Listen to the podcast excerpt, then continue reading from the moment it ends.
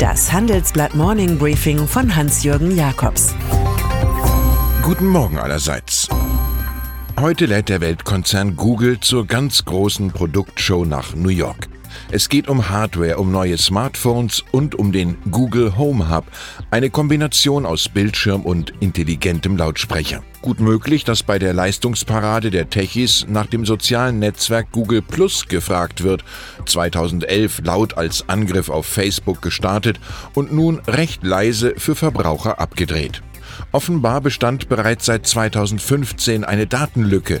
App-Entwickler konnten bei vermutlich bis zu 500.000 Konten auf allerlei Informationen von Nutzern zurückgreifen. Wenn wir schon in der Spielecke der digitalen Zeit gelandet sind, am gestrigen Tag enthüllte Facebook seine eigene Hardware-Innovation namens Portal in der Größe und zum Preis eines gehobenen Toasters 200 Dollar. Das Ding hört auf Kommandos wie Alexander von Amazon und besitzt Videokamera und Fotoausstattung, um das Familienleben festzuhalten, was alles für den Umsatz sehr schön wäre, wenn da nicht die Kunden gerade aufgrund des Datenschnüffelwahns im Reich von Mark Zuckerberg vermehrt nach Privacy, nach Privatsphäre verlangen würden. Dass nun auch die Tochter WhatsApp entgegen früherer Ankündigungen Werbung ausfährt, könnte ebenfalls als Belästigung empfunden werden.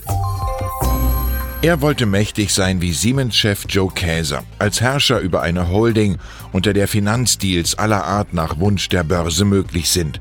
Das war der Traum von Bodo über 59 bei Daimler. Bis jetzt klar wurde, dass der langjährige Finanzchef seinen 2019 auslaufenden Vertrag nicht verlängert. Nun steuert ein Triumvirat aus noch CEO Dieter Zetsche, fast CEO Ola Kelenius und Chairman Manfred Bischoff das Ganze rund um Mercedes als Autoladen. Ein Ankeraktionär fehlt, aber es gibt Investoren, die empfinden übers Ende als Signal für einen Kurssturz. Daimler ohne ihn ist wie Starbucks ohne Kaffee, sagt Arndt Ellinghorst vom Londoner Analystenhaus Evercore Easy unserer Redaktion.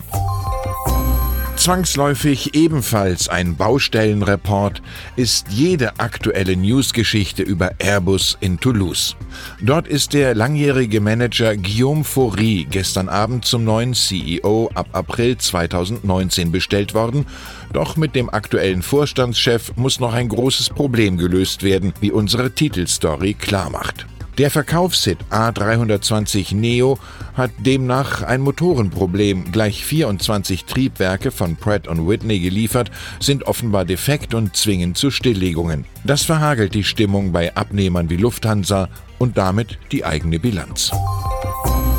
Eine Zierde für das Land sollte Meng Hongwei sein, ein würdiger Repräsentant der Volksrepublik China als Präsident von Interpol im französischen Lyon. Doch irgendwie setzt Staatspräsident Xi Jinping jetzt nicht mehr auf Prestige, sondern auf Strafe. Gegen den bei der Einreise nach China vor zwei Wochen arretierten Interpol-Chef werde wegen Bestechlichkeit ermittelt, verkündete jetzt das Ministerium für öffentliche Sicherheit.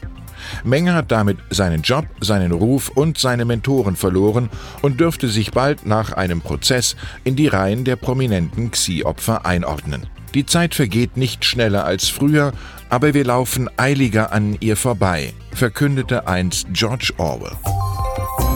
Innovationen sind in der Theorie eine ganz wunderbare Sache, weil damit Pioniergewinne verbunden sind. Welche Unternehmen aber haben wirklich die Chance, mit ihren Neuerungen unsere Gesellschaft nachhaltig zu verändern, beispielsweise in der Mobilität?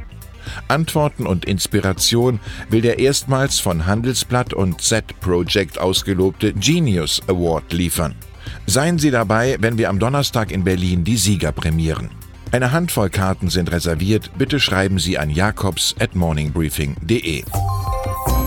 Und dann sind da noch die US-Wissenschaftler William Nordhaus 77 und Paul Romer 62, die den Nobelpreis für Wirtschaft erhalten. Und das an dem Tag, an dem der Weltklimarat im Kampf gegen Erderwärmung eine viel härtere Umweltpolitik anmahnte.